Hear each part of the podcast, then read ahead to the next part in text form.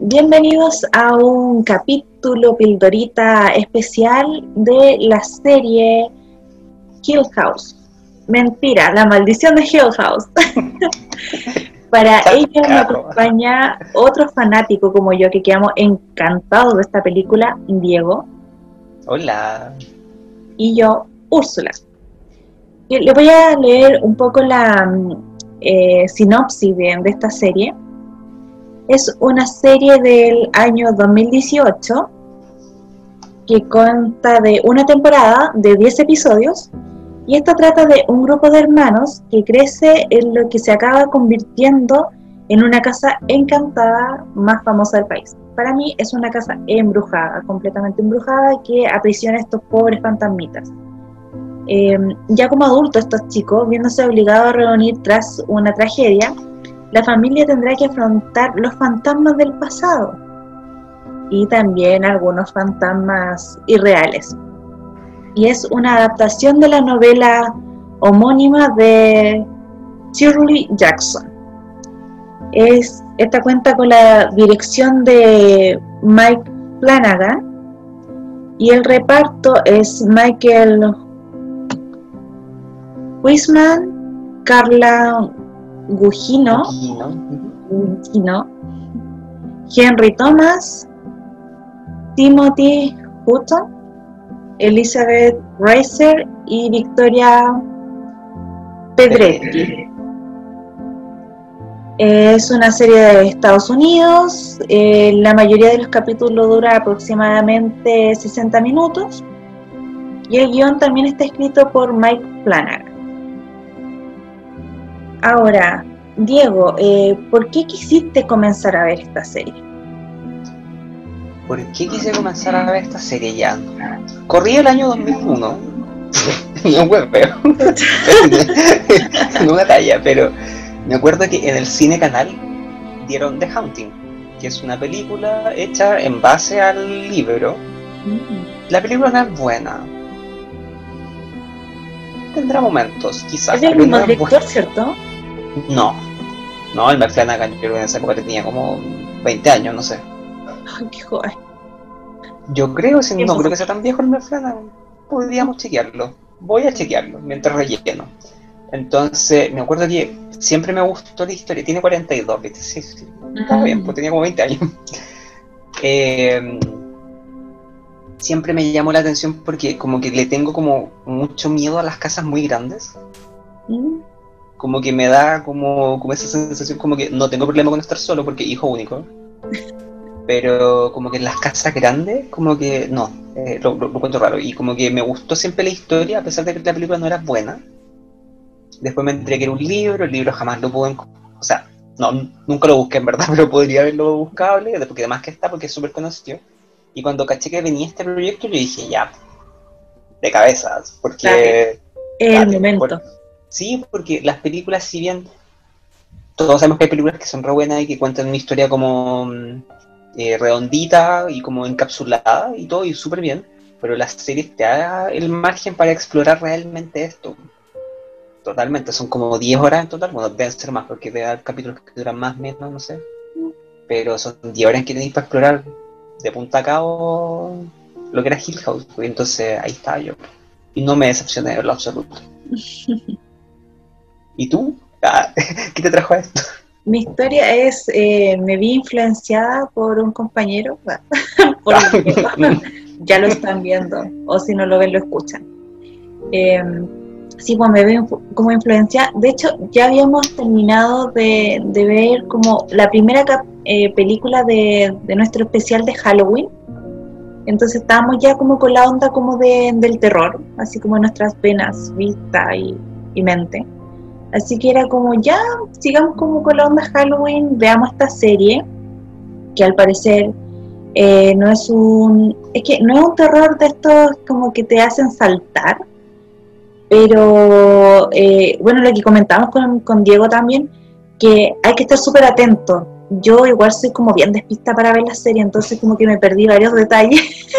entonces como que pucha, eh, siento que es una serie que para los despistados como yo hay que verla dos veces para como percatarse de muchos detalles que, son igual bien, bien sabrositos que están ahí entre medio. Eh, la historia igual es súper linda. Hoy los cabros chicos, los actores, cabros de mierda, súper buenos. Así que les daría un mini Oscar. Unos caritos. Un pequeño Oscar para niños. Un carito que tienen. es que son muy buenos los actores, así como que yo les compro mucho. Ah, y entre paréntesis, un dato curioso, Mike Flanagan está casado con la actriz que hace de Tío. Mm. Así que hay como un dato curioso que después igual hacen otra serie que la um, co-dirigen, creo, o escriben el guion a media, una de dos. Entonces, igual es como, bueno, de hecho para ser la, la esposa de este um, director, no la ponen a ella de protagonista, eso que igual que me gustó, porque generalmente cuando trabaja el actor y director que son pareja, mm. como que explotan demasiado en papel principal a la esposa o al esposo. Y es como, acá no. Tiene pituto, pero no es tan profundo. Sí, sí. Y no, y la tío es buena actriz, entonces como que igual se gana su papel y su lugar en la serie. Eh, los protagonistas son como bien especiales, tienen historias que son bien dramáticas. Hay una, una protagonista que... ah, eh, a todo esto. Los protagonistas, eh, si bien son cuatro, que son más los hijos que los papás, como que no, no se sobrepone uno encima del otro. Como que cada uno tiene su espacio y los siento uno como protagónico, porque generalmente los protagonistas son dos o uno. En este caso, a pesar de que son cuatro, se entiende súper bien su papel protagónico y no uno siente que uno es más protagónico que el otro, porque las historias son súper potentes de todo. Eh, entretenía creo que tenéis razón, porque aparte de que no es una historia como de terror, así como que nadie va a salir espantado de esto, no va a pasar. Pero yo más que una historia de terror, yo la encontré una historia como súper triste. Es drama. Es, un drama, es un drama con toques como medio eh, lúgubres, no sé cómo. Es que claro, es medio oscura, te hablan de fantasma, entonces al tiro uno dice, oh, el terror de ese que tú vas a Pero no, yo creo que tiene un terror como clásico, un screamer, y que yo le tuve que avisar al Sebastián cuando pasó, cuando están las dos hermanas peleando en el auto. Ay, sí. tiene un gran screamer y es terrible. y yo la primera vez que lo vi quedé sentado, pero me acomodé, así como, ya, listo. Y la segunda vez que lo vi yo le dije a Sebastián, Sebastián va a pasar porque no le gustan los screamers, tiene un problema con eso, entonces va a pasar, se viene. Creo que ahí te putié en mi mente. Porque fue como desgraciado, me hiciste ver esto. No me avisaste. Ya, pero es como uno solo, son 10 capítulos y hay un screamer, uno. Uno creo que no es terrible, porque igual usar Screamer es súper facilista para asustar a la gente. Porque es mm. fácil, porque voy con los nervios a la gente y todo. Pero esta serie no. Eh, démosle contexto a la gente, así como ya un poquito ya. Se trata de. Bueno, Hill House es como el gran protagonista omnipresente que hay en general. Pero como dijo la Úrsula, se trata de estos cuatro hermanos que tenemos a. No me acuerdo los nombres, me acuerdo de la tío, me acuerdo de Nell. Nell, el Luke. Luke. Y la cabra huevona, la que me te llama. La cabra huevona, ¿cómo se llama la huevona? No me acuerdo. Espérame. Escucha, me sale el nombre de ella nomás. Elizabeth Racer. No, pero Elizabeth Racer interpreta ya, pero, a... Sí. Estamos trabajando para ello. No somos los mejores cantores. A la Shirley. Shirley. Shirley. Esa era. A la Shirley. Igual que la, igual que la escritora. Mírala. Eh, y los papás, esta pareja que yo lo creo como una muy linda pareja, que se dedican a renovar casas, como que compran casas, las renuevan y las revenden por mejor precio. Y se supone que este es como el gran trabajo que van a hacer este verano, porque ya después de esto van a tener la plata suficiente para poder comprarse la Forever House, que le dicen ellos, no sé cómo será en español, es como la casa para siempre. Para que ellos ya no se sigan cambiando de, casa en casa, porque los niños también tienen como ese sentido de poca pertenencia en el fondo. Porque se van cambiando a cada rato. Pero llegan a Hill House y todo se ha puesto abajo, en verdad. La, la mamá de los chicos es como, entre comillas, arquitecta, porque siempre está como diseñando los planos y todo. Sí, pues. Y el, el papá, es como la mano de obra. El contratista. Claro, el contratista. Eso. Entonces tienen como una, una sinergia, una sinergia súper rica como, como para el negocio. Y ahí te empiezan a contar el relato un poco. Te muestran desde el, el primer capítulo parte ya con un Steve adulto, escritor, y que está como, como un poco como estancado escribiendo cosas de terror, pero su mayor éxito fue Hill House, que es como un poco unas memorias que tiene él del, de su verano en, en esta casa y las cosas que aparentemente pasaron, pero que él no las cree, porque él es un escéptico. Entonces ahí ya comienzan a contarte esta historia y te empiezan a contar un poco de contexto con los hermanos y hay una hermana, Nell, que está llamando. Y como Steven, hay un problema, como Nell estoy súper ocupado, cortarla, como que me caís mal. Como que nadie la pesca. Hasta que al final ya, al final de todo, después de encontrarse con el hermano Luke, lo siento, como que se me fue la voz porque me acordé de todo. Nel, estamos contigo, Nel. Estamos contigo, sí, yo Team Nel toda la vida. Somos Nel.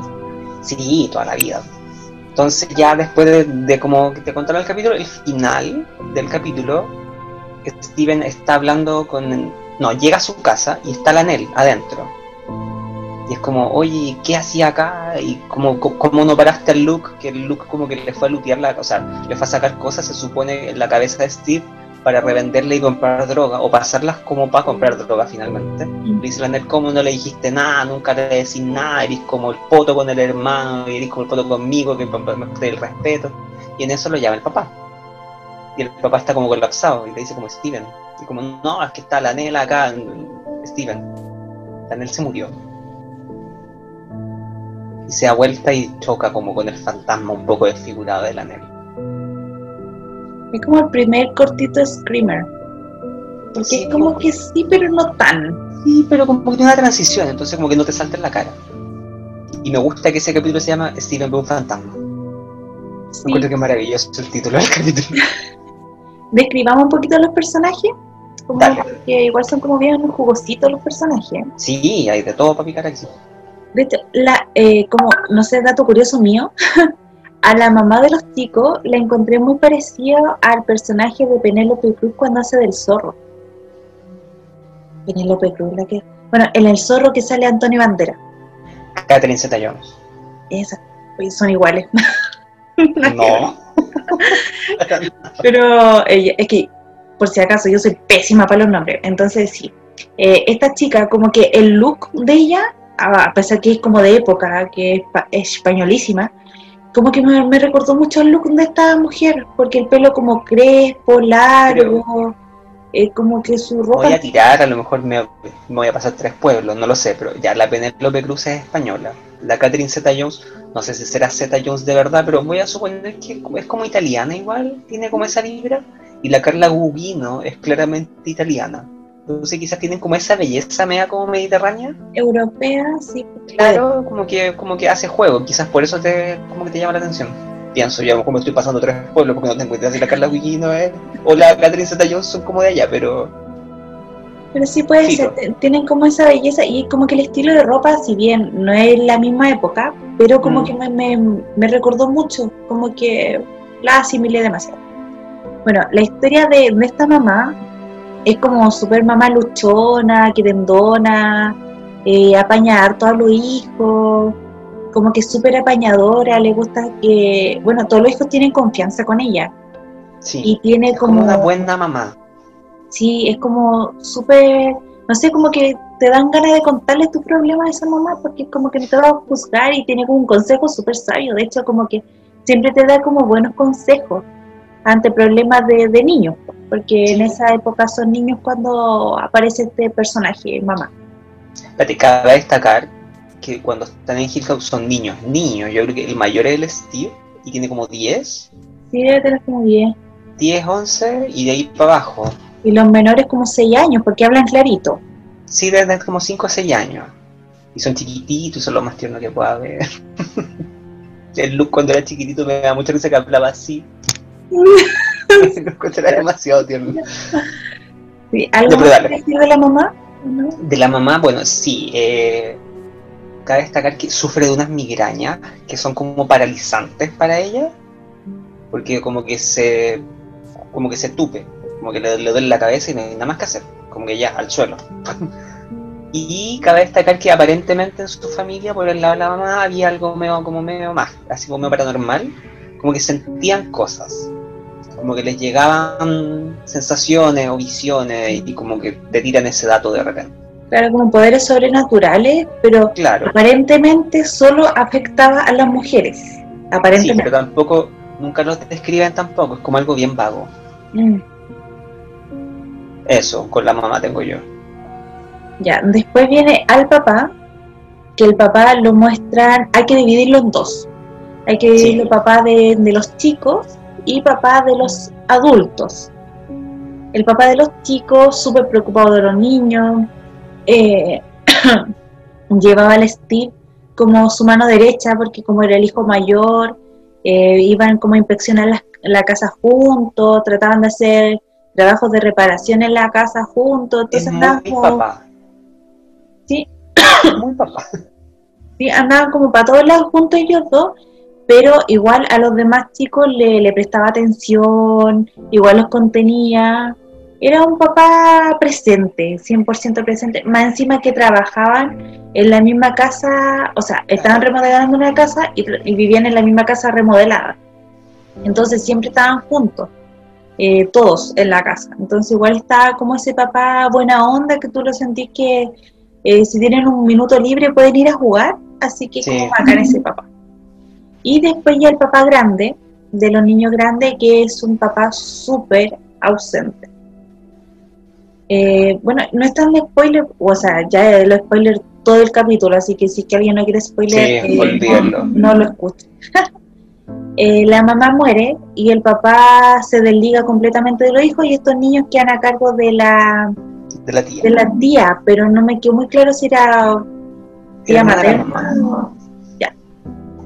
Se quedan a cargo de esa tía, así que el papá, chao, está pescado, onda parece que aparentemente no sé si daba manutención o no y nos llamaba y cero contacto y llegó después este papá a causa de la muerte de Nel y fue como, oye hijo, ¿cómo están? Así como aquí no ha pasado nada, eh, yo no me desligué de ustedes durante como 20, 30 años y como seamos todos amigos de nuevo, es como, no papá, ¿qué onda? No, ya no. Como que la cagaste un poco papá. Y eso, eso no sé, algo más con el papá. Eh, pucha, se da a entender eventualmente que el papá en verdad, si bien sí fue ausente, estamos todos de acuerdo, pero como que no es malo, no es un, no es un mal tipo, en esencia, digamos, no es como que se separó de ellos como por un tema como hasta legal, de hecho, te van a entender en algún punto. Mm, Ahora, no sé cómo serán las leyes en Estados Unidos y no está la coña porque no puedo ayudar. pero quizá el tipo ni siquiera se podía acercar a ellos. No habla mucho de eso, pero como él quedó de loco. Sí, pues. Entonces, quizás fue un tema ahí medio. Claro, y aparentemente lo hizo todo eh, para cuidar a los hijos de, esta como maldición de la casa, porque claro, ya ellos finalmente ya habían quedado malditos y ellos se arrancaron de la maldición. Sí. Entonces como que siempre está latente. No, y te da a entender que en el fondo el, el, que pasó acá, que como en la última noche que yo estuve en Hillhouse, la mamá murió. Por ese motivo la mamá murió.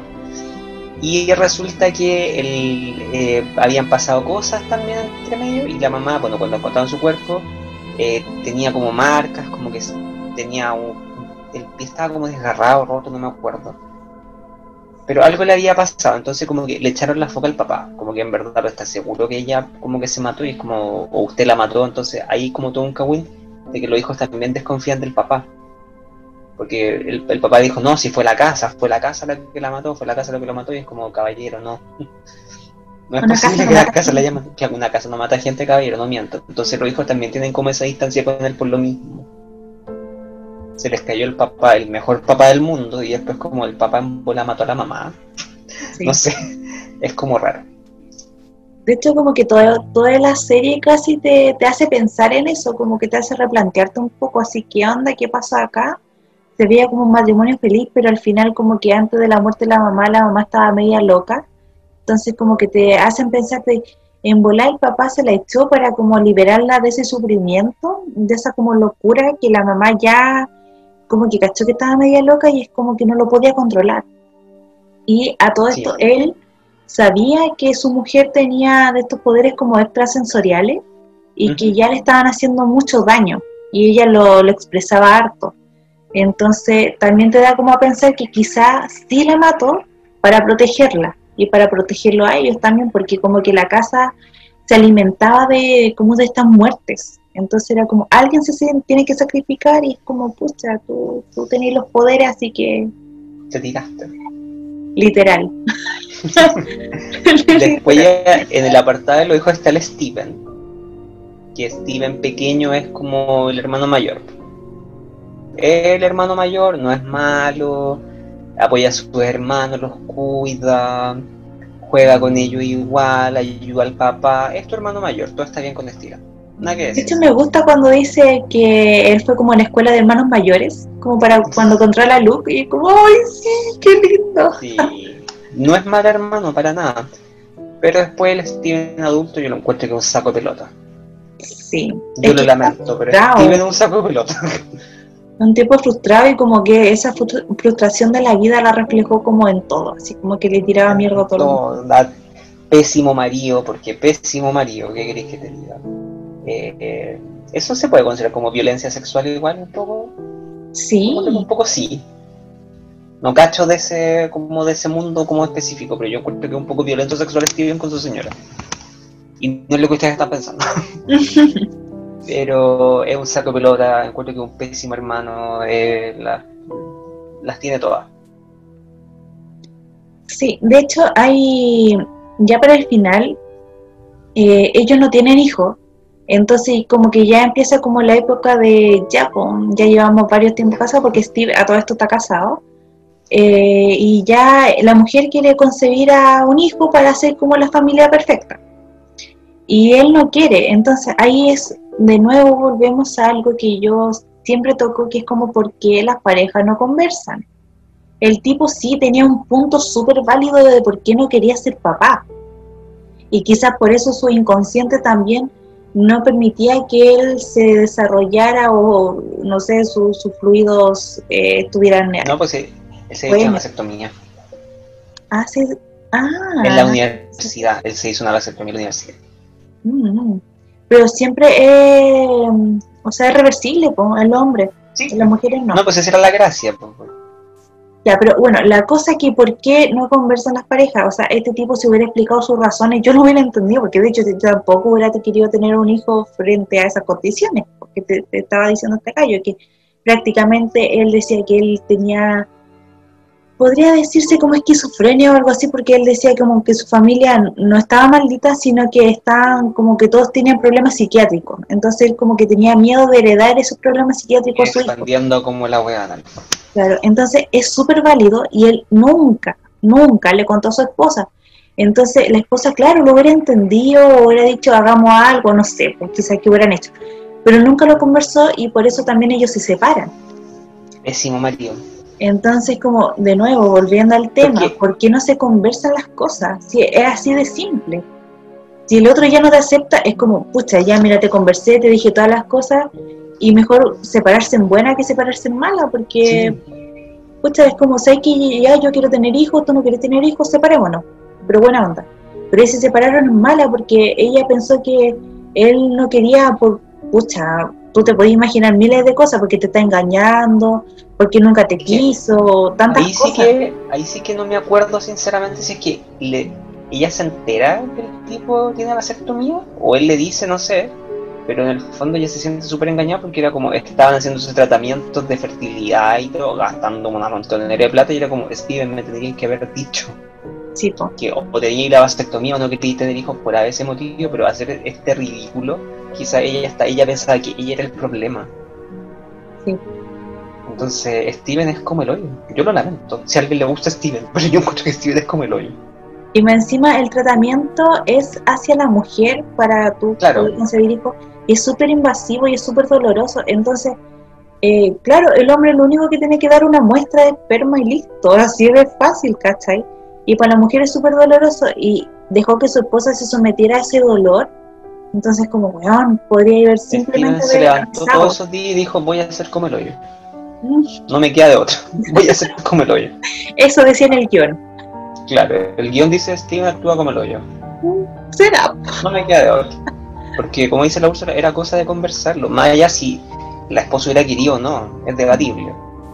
Pero hablen. Para Y esto es un efecto de, la vida, serie funciona. parejas. Es que nos escucha alguna pareja, chicos. Hablen. Hablen. Hacen bien. Consejo, Después, consejo ¿qué de tenemos? Claro, onda, miradas. tip. De las dos miradas. Como pro tip de las dos miradas, hablan. Después está la Shirley. La. Ay, espérate, espérate. Eh, Steven escribe libros. Hasta Hill House escribía pura mierda de libro y como que debía mil plata y era Sí. súper pobre. Después escribió como escribió Hill House que se basó como en todos los relatos de los hermanos, entre comillas, porque él era el único aparentemente que no veía ningún fantasma y él no estaba como maldito, entonces eh, el único que no tenía como esa locura de, de familia.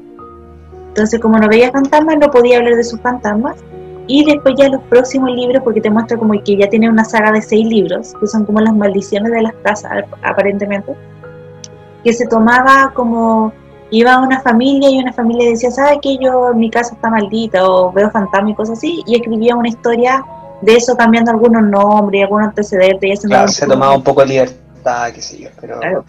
Como casi todos los escritores que hacen como basado en hechos reales, siempre uno le pone un poquito más de color para que sea como Sí, interesante. Sí. Si fuera 100% real sería fome. Entonces, como que esto se deja en evidencia cuando va a la casa de una señora que dijo que veía a su esposo muerto. Entonces fue como, ¿sabéis qué? Voy a hacer como todo este estudio, voy a poner camaritas de, luz para que vean los fantasmas, eh, voy a, a poner psicofonía, toda la cuestión, pero ¿sabe qué? Eh, esa como agua que usted vio fue una gotera. Esto que usted imaginó a su esposo tanto fue su imaginación. Y entonces al final como que, ¿sabe qué señora? Usted está loca. Y Hill House, eh, bueno, yo escribí como relatos de fantasía de unos cabros chicos que aparentemente son mi hermano. Y yo nunca vi nada. Y Hill House es una mentira. Steven es como hoyo. Es con Shirley. Steven es como hoyo. Eh, hashtag Steven es como hoyo. Después está la Shirley. Que es la hermana mayor.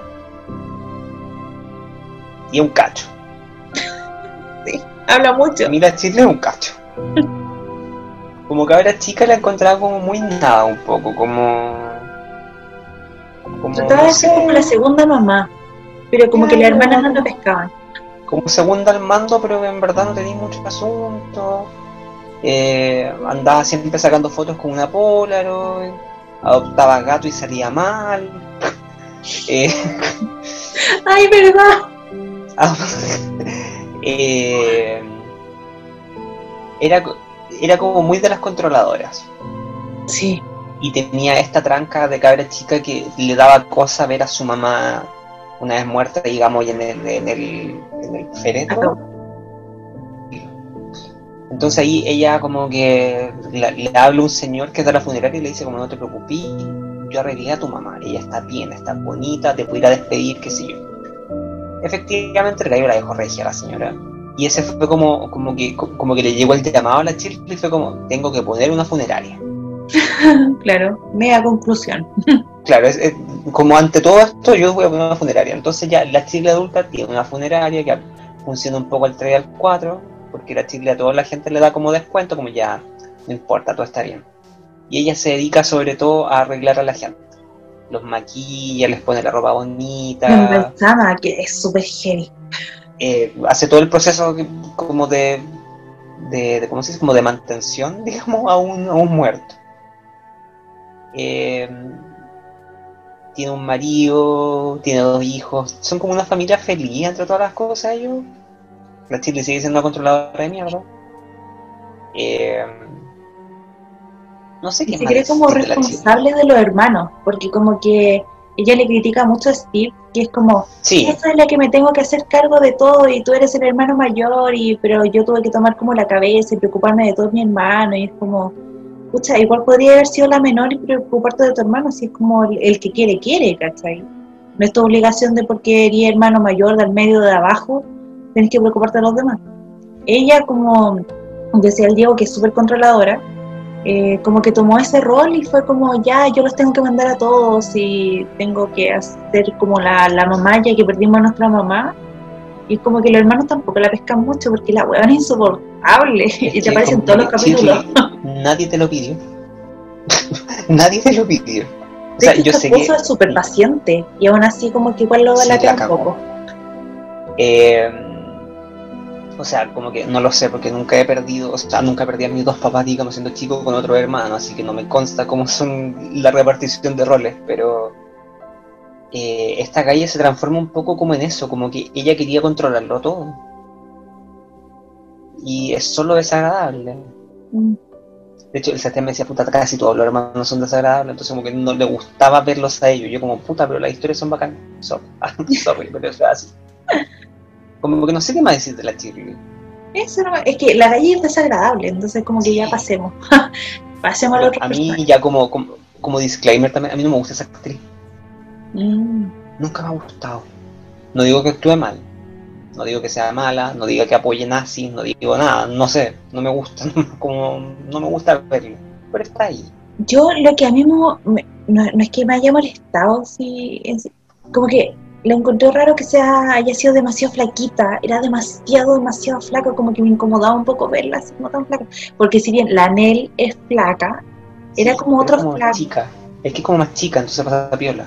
es que la Chile era como, no sé, casi como físico de, de anoréxica, porque la encontré como muy huesuda. Entonces como que No, se sí, marcaba flaca, mucho sí. ese hueso debajo de la ropa, entonces era como, ay guachi, te doy unas cazuelas y quizás como que se te arregla un carácter. como que se mimetizaba con su pega ella, como una muerta más. Una cosa así. Sí, puede que haya sido por eso igual, no sé. Pero es que se veía muy flaca y muy así como apagada. De hecho, muy de funeraria. Y se vestía Es muy como muy, sí.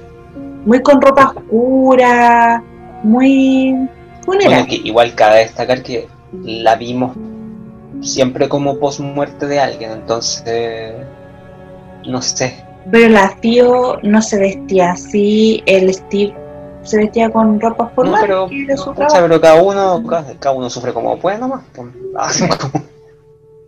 Lo cual nos lleva a Tío. Porque Tío. la Tío vive con, con la Shirley en la, en la adultez. Bueno, como niña, la Tío es la hermana del medio. Eh, No tiene mucho asunto en la No historia. tiene mucho asunto porque es como de las callas. Mm. Es como de las, como, como que siento que si hubieran sido adolescentes, ellos hubiera sido esa adolescente que es como gótica y que pega portazos, es como, ay mamá, que lata, no sé, y como que lo deja. Siento que la tío era eso, pero tenía ocho, no sé. como, como, como que para que se entienda un poco el personaje. Y su asunto como cabra chica es que ella siente cosas. Ella tiene como poderes como extrasensoriales le pide ayuda a, a su mamá en algún minuto y por eso que nos enteramos que corre esto en la familia como de las mujeres del lado de la mamá y la mamá le regala unos guantes porque eso lo va a ayudar porque después nos enteramos o como que no como que ya sabíamos de hecho un poco que la- los poderes de tío funcionan cuando ella toca cosas. Yo sé que eso tiene un nombre como en el mundo de los paranormales pero no sé cómo se llama pero yo le voy a decir el toque porque lo he visto en varias como ficciones donde tocan un objeto o alguien y pueden sentir cosas y ver del pasado un poco o sentir emociones, como que va por ese lado el tema de Dios. Lo cual ya en su vida adulta la ayuda porque ella es psicóloga infantil o psiquiatra infantil, no lo sé. Pero trabaja con niños. Entonces ella ya sabe como para dónde van las tranques los niños y todo eso, pero también como adulta ya eh, tiene todo un problema de estar con gente, porque es como no me gusta sentir la gente porque siente todo, lo cual le impide mantener pareja estable por lo que vemos en, en- en esta ya realidad más adulta de la Eso, eh, es que su personaje, claro, al principio es como bien nada cuando niña, después como adulta te muestran específicamente una situación que ocurre respecto a su trabajo, entonces como que uno le entiende el que supo utilizar bien sus poderes, que de hecho es muy fuerte ese capítulo, así que no lo voy a decir para que lo vean. Eh, y claro, pues le, cuesta mucho mantener las relaciones porque como que es como desligada en realidad como de la gente, como que no, no quiere tener como relación con nadie. Eh, después eh, cuentan que ella decidió quedarse como en una cabañita al lado de la casa principal de Shirley, como para cuidarla, para protegerla como de, esa como maldición de Hill House. Y cómo la protege, cómo la cuida, no sé. Pero bueno, la cosa es que como que esa fue como entre comillas su razón de por qué se quedó ahí. Em, empieza una relación como un poco forzada por la pareja, porque ella como que no quería una relación, tuvo como un encuentro casual de, una noche, filo. Eh, la, su pareja, entre comillas, sexual fue como, eh, nosotros conectamos también, así que sigamos juntas. Y como la tío, eh, no, o sea... No, ándate. que, claro que no, y aparte que como, oye, nos encontramos en una discoteca, fuimos a hacer lo que queríamos hacer y chao, pues ese era como el, el, asunto. El asunto. Y después en, la, en el funeral de Nell llega esta, eh, digámosle, pareja sexual de Tío y fue como, weón, ¿por qué estoy acá? ¿Cómo crees? Aparte, ¿cómo te enteraste? ¿Cachai? Y llega como a pañarle y todo y ahí ya empiezan como una relación. Pero fue como un poquito de acoso de, de esta pareja, como, es como, tío, tenéis que estar conmigo porque, porque sí, porque yo quiero. Y la tío, después de mucho luchar en, en, contra de eso, fue como, puta, ya démosle, si al final como que todo me está saliendo tan mal, así que como que tener una relación fea contigo, bueno, será, pues parte de... y como que... Claro, será como démosle, pues si ya, ya estamos en esta... Y parece que no me voy a sacar de encima tu presencia, así que sigamos juntas. Pero yo no lo sentí tan forzado, porque siento que la loca como que en verdad enganchó con la tío, y la tío era como, no voy a dejar que enganchemos.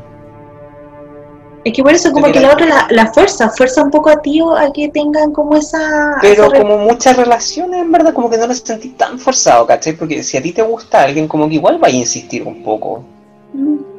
Así como, ya, oye, podríamos, como, onda, te dejo mi número, y la otra era como, loca, no te voy a llamar, te lo voy a dejar igual, por si acaso vos vela, te la dejo ahí. Además de que cuando aparece en el funeral dice que lo leyó en el obituario. Ah, verdad. Yo no sé cómo es el tema del obituario en otros países, pero como que las series gringas siempre se entender que son como súper invasivos. Porque te dicen dónde van a celebrar como la misa y todo. De hecho, no sé si hay obituarios todavía realmente. O sea, es que yo sabía que antes habían en el, en el Mercurio. Sí, sí, yo me acuerdo. Eh, páginas de obituario, pero ahora no sé porque ya como no sé cómo será, están eliminando. Eh, claro, no sé cómo será en Estados Unidos realmente el tema de los obituarios. Tampoco, no recuerdo si dicen específicamente dónde viven. Quizás un pueblo como más chico de pronto. Pues sí. Entonces, puta, un obituario, ¿cachai? Al tiro, la funeraria, no, no sé, como que, como que lo vi por ese lado yo. Pero igual, un pequeño paréntesis. Eh, tú cuando llegas en tu mañana, y porque casi siempre uno lee el diario en la mañana, sino en la noche, ¿para qué? Bueno, si ya pasaron las noticias abres el diario, empiezas a leer las noticias, la farándula quizás como más entretenido, más livianito en la mañana, después ya te ves como a lo financiero, y en qué momento llega el obituario, ¿cachai? Como, oh, eh, voy a empezar la mañana con el obituario de gente que desconozco y quiero saber quién murió y quiero saber dónde es la cuestión. Es que por eso en mi cabeza el obituario funcionaría mejor como en, puta, no sé, en, en, en Twitter. No así como en un pueblo chico, estoy pensando como en, ya no sé, la comuna Cisnes, ¿cachai? Como en el sur. No sé, son como mil habitantes, habitantes, estoy dando un ejemplo, no sé. Quizá un diario sí les sirve porque es más chico. Pero si yo pongo el obituario, no sé, de mi mamá en el, Mercurio, ¿la conocen cuántos? ¿50 pelagatos, cachai? ¿Y quién ve el, obituario también, cachai? Es que es muy específico. Sí, pues como. Por eso siento que en un diario, como para todo un país, en nuestro caso, como funciona acá, no tiene mucho asunto. Y lo otro también, ¿cómo sabía que en él es la hermana de, de tío? Porque igual no se escriba, no sé, no sé, en verdad. Si tú encontráis a alguien en el obituario que tiene el apellido de tu pareja del momento, ya, el, apellido que sea. Igual puede ser alcance de apellido, ¿cachai? Y te va a ir a meter como a un funeral X, que era como, ups, sí, esto no eras, chao. o depende de cómo se haya escrito el obituario, así como vamos a despedir a Nel, sus hermanos, acá, Steve, Shirley, Tío, y la... Ah, ah. Mm. Depende de cómo se escriba. Por, eso digo, no sé cómo funciona realmente el obituario en otros países. Bueno, si alguien nos escucha y, quiere saber del obituario y nos quiere comentar, comenten. Porque nosotros no lo vamos a buscar. Porque, yo jamás me ocupo de un obituario, entonces no tengo idea cómo funciona. Eh, a mí me encanta, tío. Me gusta mucho ese papel, lo es súper entretenido. Es que chora, como que. Es chora, sí. La, chora en la familia es como que, ¿sabes qué, weón? Me caes mal y te lo digo, weón. ¿Y qué? qué? Además, es como la tía, es la tía amorosa con los sobrinos. Es la tía curada. me gusta, y siento que es como más cercano a uno, ¿cachai? Como de, ¿sabes que sí? Yo podría ser como la tía de esta familia. En muchos sentidos. como que me toca un poco. Dejémoslo ahí. Dejémoslo ahí, pero me gusta el papel, lo, lo encuentro como bacán. Y siento que tiene un desarrollo muy bonito. Sí, eso. Siento que como que es la, el personaje que más se desarrolla, porque si bien al principio como bien nada la vio, después como que ya va queriéndola, porque te va como contando su historia y todo, y igual es chora, es que eso es como lo Siento que descontando a Nel, que es como un personaje que no se desarrolla como tal, digamos, como que no tiene un camino del héroe. Es amorosillo claro, es como triste, tierno, qué sé yo, todo lo que queráis, pero la yo creo que ahí a lo mejor se nota el pituto porque es como el personaje que está como, como que avanza en mm. la serie, ¿cachai? A lo mejor ahí está el pituto del, como del marido, que le dio un papel que progresa como tal.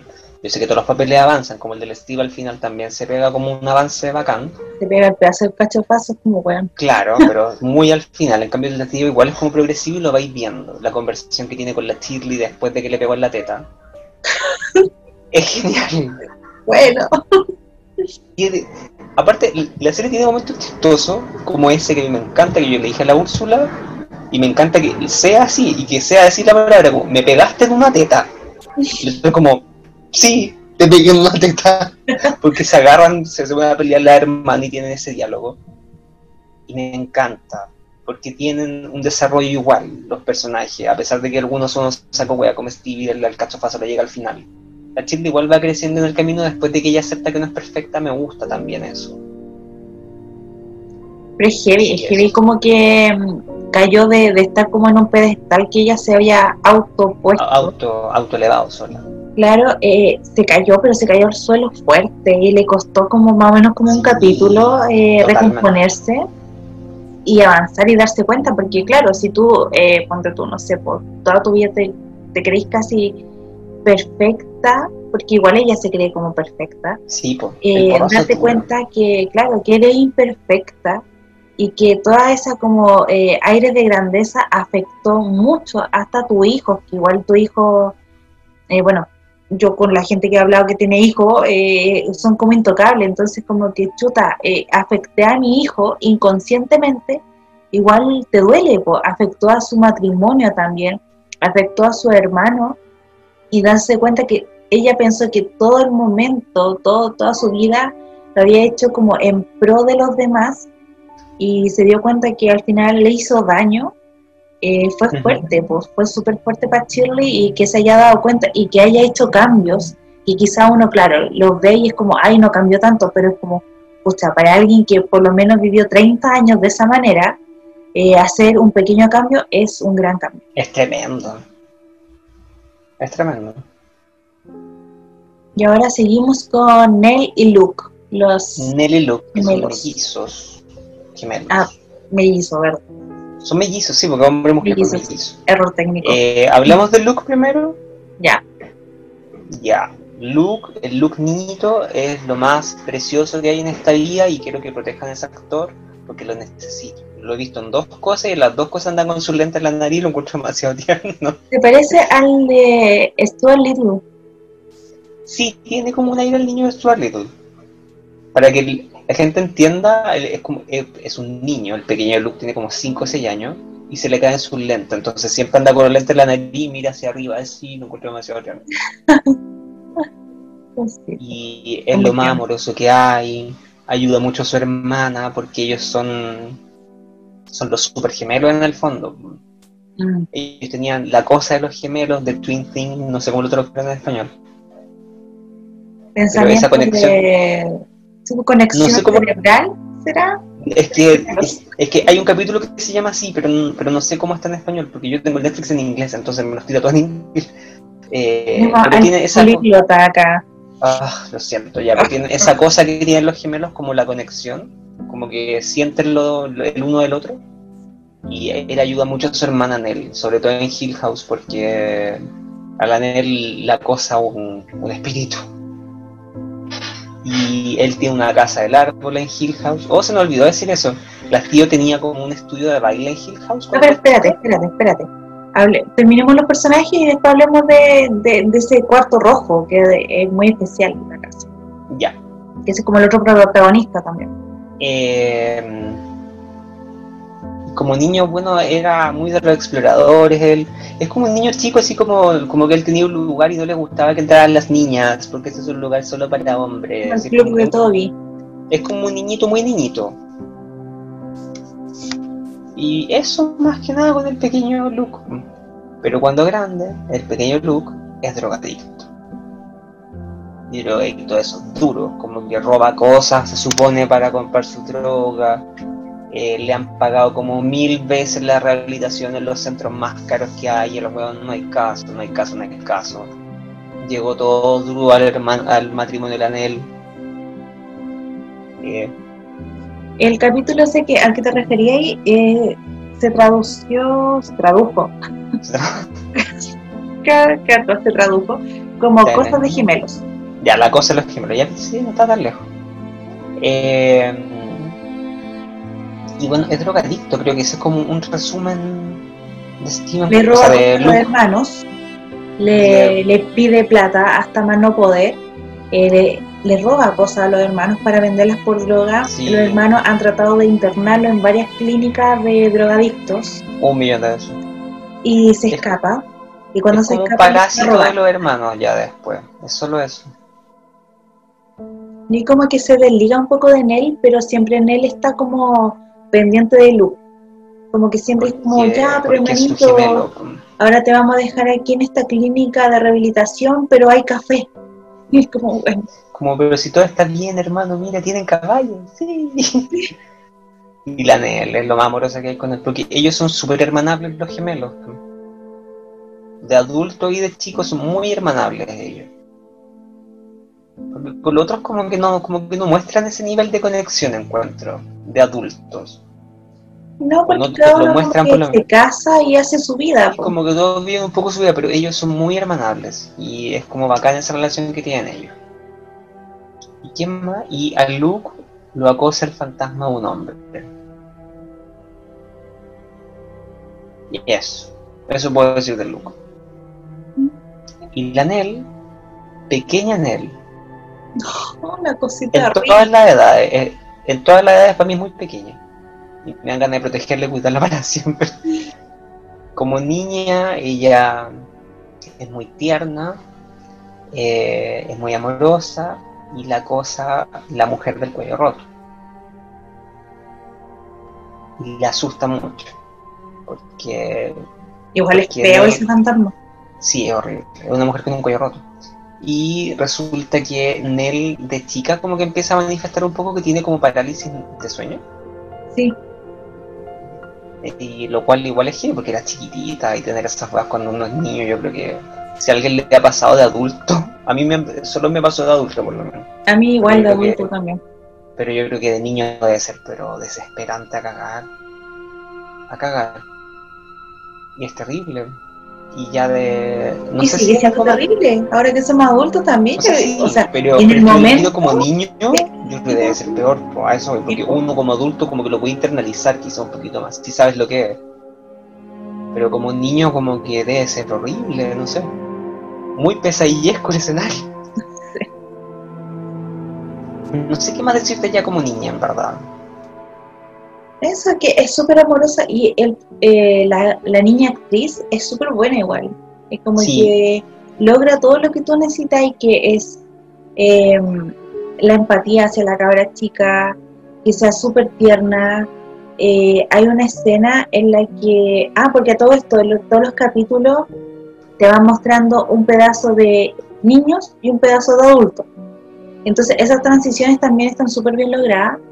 Eh, y esta cabra chica también te muestra eh, una escena que es, o sea, un capítulo que es bueno, de la desesperación de ella, que, que no la veían los Ah, demás en la casa. Y esa desesperación de la niña te la, hoy la transmitió tan bien que yo sentí su desesperación, pobrecilla. Creo que todos los niños hacen un súper buen trabajo.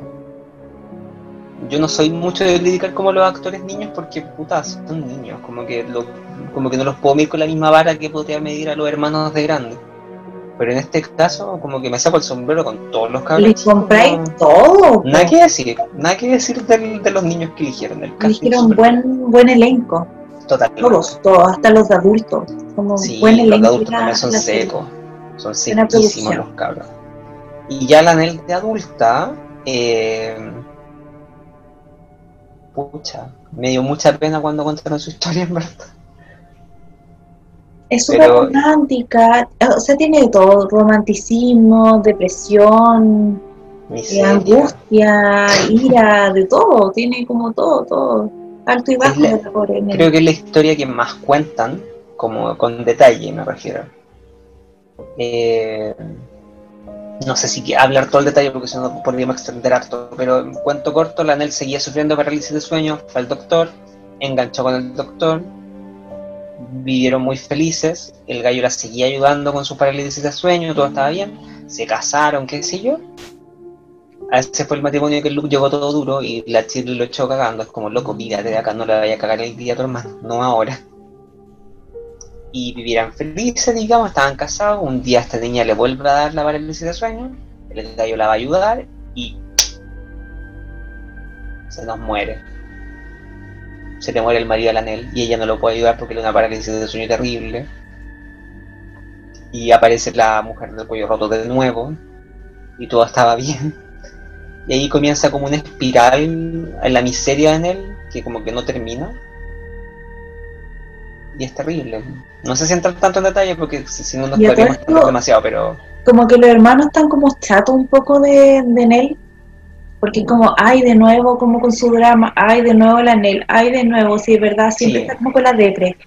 Entonces no la toman mucho en cuenta y como que llegó como a su depre extrema y como que aparentemente la casa como que la llamó, fue como, ahora es el momento, ya estás demasiado depresiva, así, ven, que te quiero comer. Y se la comió. sí. Y se la termina comiendo finalmente. Lo cual implica que claramente el personaje muere. Eh, y qué triste esa escena cuando la muestran de su perspectiva también. Es tan triste. Cuando entra de la casa y está el gallo y bailan de nuevo. Y yo como puta la weá. Taylor". Es tan triste su historia. Pero como digo, no quiero entrar en mucho detalle porque si no nos podríamos expandir. Y Claro. podríamos hacer mejor análisis capítulo a capítulo de Hill Claro, si les gusta, podemos hacer una, una segunda parte que estaríamos encantados de, cachai, nos tiramos con eso, nos van a odiar las cabras. así. 80 Eh, horas de... 80 horas de Hill House. Ah, comentario en vivo, capítulo a capítulo. Claro. Una cosa. Eh, bueno, y hablemos rojo. del, hablemos del último protagonista, el cuarto rojo. Resulta que al, creo que en el primer capítulo te tiran esta puerta roja que hay en la casa y que Shirley con, con él está intentando abrirla y no puede, y no hay caso. A lo largo de la serie te empiezan a contar que el papá le ha intentado como romper la... ¿Cómo se llama? La cerradura, la cerradura, eh, se consiguieron con la gente que trabaja en la casa, que son es una pareja más o menos, no tercera edad, pero es, mayor, sé yo, eh, se consiguió la llave maestra, no hay caso, no hay cómo abrir esa puerta. No hay cómo. Y parece que no estaba en los planos de la casa, parece que contó la mamá en algún punto. Mm, Es que lo que pasa es que después ya la mamá se empieza... No, el sótano. El sótano no estaba en los planes. El solo, ya, sí, pasa? Y después la mamá, claro, empieza como a volverse un poquito loca, así, y hace como unos planos de, porque tiene que hacer los planos de una tubería, y hace como plano sobre plano, y ahí como que no entendí mucho esa parte, pero ahí ya como que ya está, ella está loca. Cuando empezó a hacer como muchos planos que nada que ver, no tenían sentido. No, pues no tenía sentido porque como que dibujaba, eventualmente lo que pasa es que la mamá eh, empieza a tener como sueños despierta un poco. Sí. Como que no, como que no empieza a diferenciar mucho realidad de sueño. Y entre Y eso. como flash forward. Claro, y tiene como, como que de repente está acá y de repente como que chucha llegué a la cocina, no me di cuenta. Como pequeños vacíos de la conciencia, no sé. Mm. Eh, y entre eso también se encuentra con una, como con una flapper, como de los años 20, que le dice que ella tiene que cuidar a sus hijos, porque a sus hijos no les puede pasar nada. Y en base a eso, como del amor de mamá, de como de la guata que ella tenía, ella empieza a perder un poco ya como la cordura. Es que es bien fuerte también ese capítulo y Sí, te, te hace reflexionar si hubierais tomado la misma decisión que ella o no. Porque, bueno, eso me recordó mucho a lo que pasó en, en La Llegada, en la película de La Llegada. Porque ella sabía lo que iba a pasar y aún así decidió vivirlo. En este caso, esta mamá sabía lo que iba a pasar, trató de evitar vivirlo y al final lo asumió y lo vivió. pero... De otra manera. Claro, un, poco más extremo, pero. Pero sí, ella en el fondo de tanto querer proteger a sus hijos, de como. No de control, porque no era por ese lado, era por un amor como de, como de querer que estén siempre a salvo. que no les pasará nada malo. Claro, y la única forma de hacer eso finalmente era como evitando que les pasara todo después de eso. como. Y lo encontré súper heavy igual. Pero me gustó, me gustó. ya. Ahora la, la última mm, protagonista, la, la puerta roja. Digo, dale con todo. Eh, sí, bueno, no, no le habíamos contado, o sea, habíamos hablado un poco en verdad acerca del tema de la puerta roja, pero ya desde el primer capítulo te tiran el tema de que en Hill House está esta puerta roja que la intentaba abrir con la llave maestra que dieron los, los, los trabajadores de la casa, eh, forzando la manilla, intentando romper la manilla, esa era la palabra, manilla, se me había olvidado, forzar la cerradura y todo eso, y nada, nada, nada, nada. Y a medida que avanza la serie, eh, nos presentan cómo los, los chicos, bueno, casi todos los miembros de la familia, tienen como un espacio en la casa. Eh, tío tiene un, una suerte de estudio de danza dentro de la casa. Eh, la Shirley tiene como una habitación para estar en familia, como para compartir. Steven tiene un cuarto con juegos de video. Eh, Nell tiene un cuarto como. Es como una suerte de casa de muñecas finalmente, como que tiene sus cositas para el té, eh, cositas así. Eh, Luke tiene su casa del árbol y la mamá tiene un cuarto de lectura.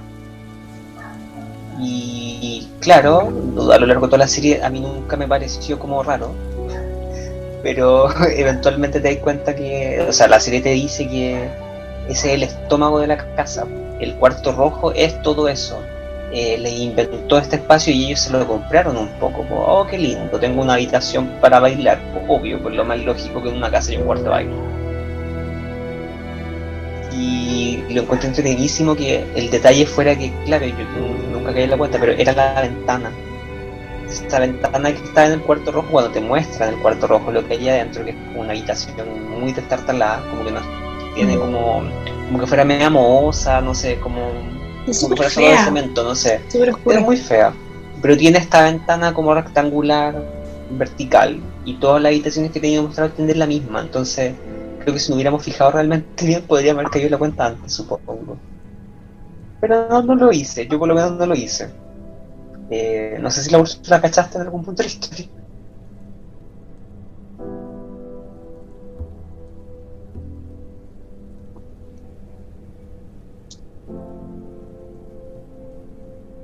Eh, pero bueno, la Úrsula en este momento se está conectando un poco porque ¿Me se le cayó no? el micrófono. Sí, perfecto. Dale. Úrsula. Eh, No, pues sí, ni siquiera me di cuenta como de, de, todo lo... Aparte que en teoría tampoco podéis cuestionar mucho eh, que, que, una ventana sea rara o lo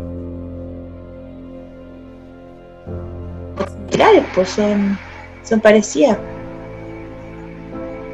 Y eh, claro, sí, pues son como similares. Claro, podría haber sido un detalle medio arquitectónico, en verdad. ¿Por qué no? Pero al final te cuentan eso, de que es el estómago de la casa y esa es la forma en que absorbe a la gente eh, para comérselo, supongo, para, para tener más energía. Y es heavy cuando se te cae esa teja al final. Ese es como el último gran personaje. ¿Sabéis qué personaje me gustaría destacar? O sea, personajes, la gente que trabajaba en la casa. Que estaba la, la señora Dorsley. ¿Era como Dudley o Dorsley? Algo así. Ah, los cuidadores. Los cuidadores, eso era. Uno era como la ama de llaves y el otro era como un... Como jardinero. Como jardinero, carpintero, no sé, como que trabajaba como en la... El maestro Chasquilla. Claro, era como el maestro Chasquilla en la casa ellos trabajaban como durante el día, no durante la noche, sobre todo durante la noche, y eran parte como el activo fijo de la casa, porque como que habían trabajado siempre ahí. De chica que ella por lo menos trabajaba y el caballero no me acuerdo, pero una vida y tenía una casa dentro de los terrenos, pero como más yendo como ya hacia el final de lo que era la propiedad. Nunca te muestran realmente qué tan grande es Hill House, pero se da a entender que tiene como hectáreas. Sí. Eh, y también me, a, mí al final de ellos lo encontré tan triste, pero tan tierno igual, como, como bonito, dentro de lo que se podía. Familia feliz. Claro, finalmente ellos son una familia feliz igual, pero igual, ojo con esos personajes porque son entretenidos, o sea, no, no son entretenidos, pero son, son bonitos. Igual. Son, que no los pescáis mucho, pero tienen harto para, para decir. Claro, y sobre todo al final, como que todas las piezas encajan al final. Me gustó mucho eso de la serie. Digamos, como que quizás si lo pienso voy a encontrar cabos sueltos, pero como en primera vista, primera pasada, creo que es como bien, se hace cargo de todas las, semillitas que van plantando a lo largo de la historia. Sí. Ya como bien redondito. Sí. Y ya así como ya final, final, final.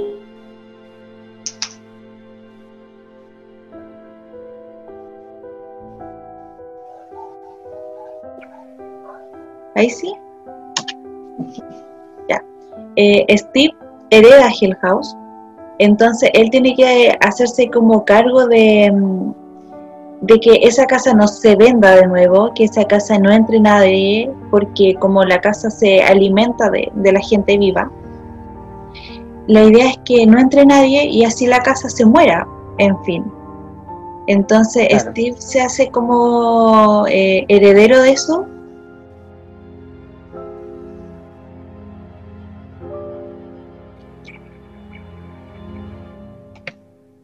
te muestran porque eh, Steve hereda la casa. Entonces, igual eso no lo quiero decir porque igual es como bonito que él la hereda.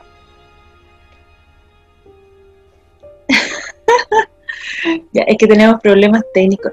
Llegó la, maldición de Hell House eh, acá a, mi computador.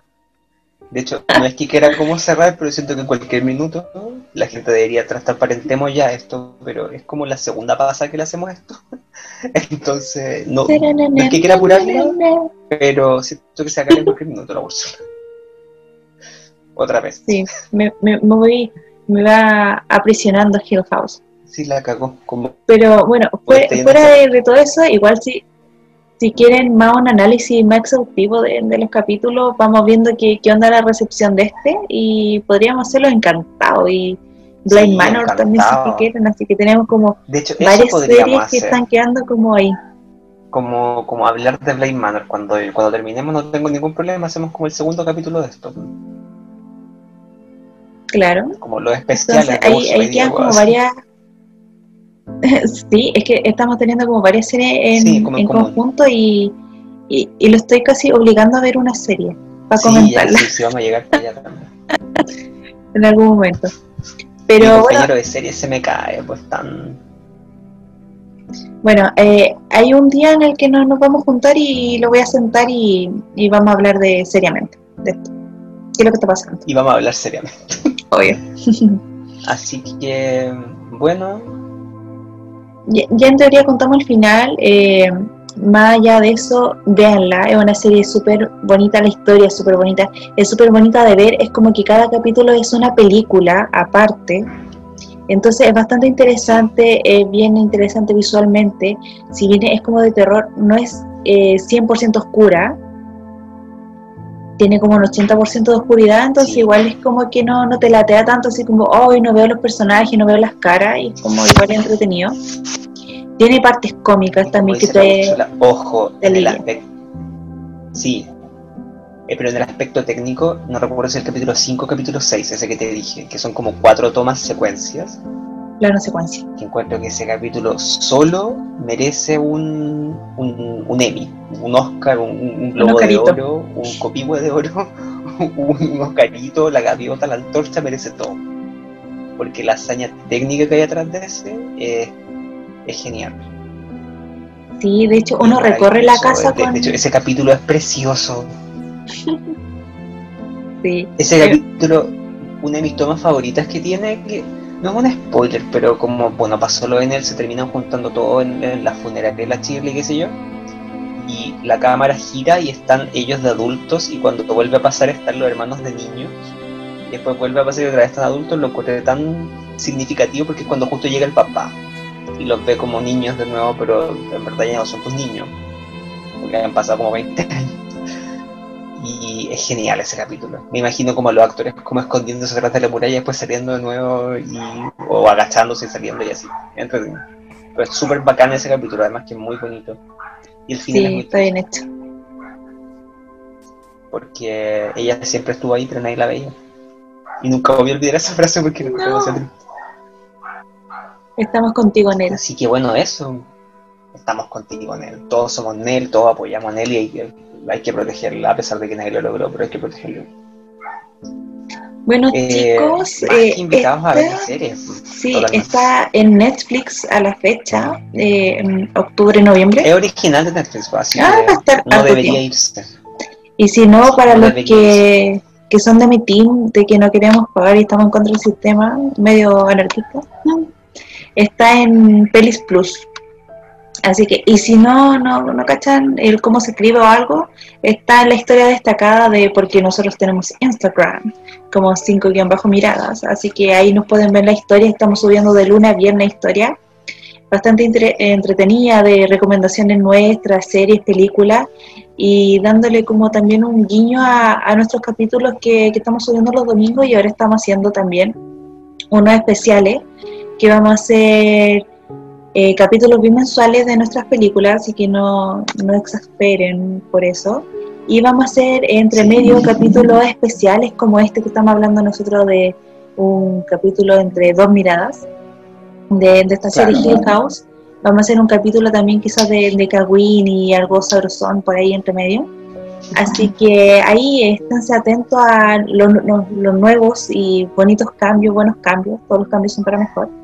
Así que eso, quedan invitados a verlo en Netflix o en Pelis Plus. Así que chicos, es una serie súper bonita, no se van a asustar, aunque los que le tienen un poquito de miedo, ya, o sea, cuando ya empieza como a bajar el sol, no la vean. Pero los que no, los que... Avisamos ya, hay un screamer que yo me acuerdo. Terrible. En el auto. Terrible. Yendo hacia la casa. En un auto, en un auto y hay dos personajes, no hay pierde. Cuando vean dos personas que en un auto, ustedes dicen ya, se viene. Algo viene. Va a pasar, va a pasar, por ese caso. Pues el que no le gustan los screamers, que igual es válido. Así que eso. Más que invitado a seguirnos también en las redes sociales, seguir escuchándonos en Spotify, eh, en Anchors, en Google Podcast creo que también estamos. Espero no estar metiendo las patas, la feria es la que se sabe estas cosas. Así Me faltó esa mirada tecnológica. Sí, la mirada de las tecnológicas. Así que eso, Muchas gracias por escuchar. Y hasta un próximo capítulo. Adiós. Chau.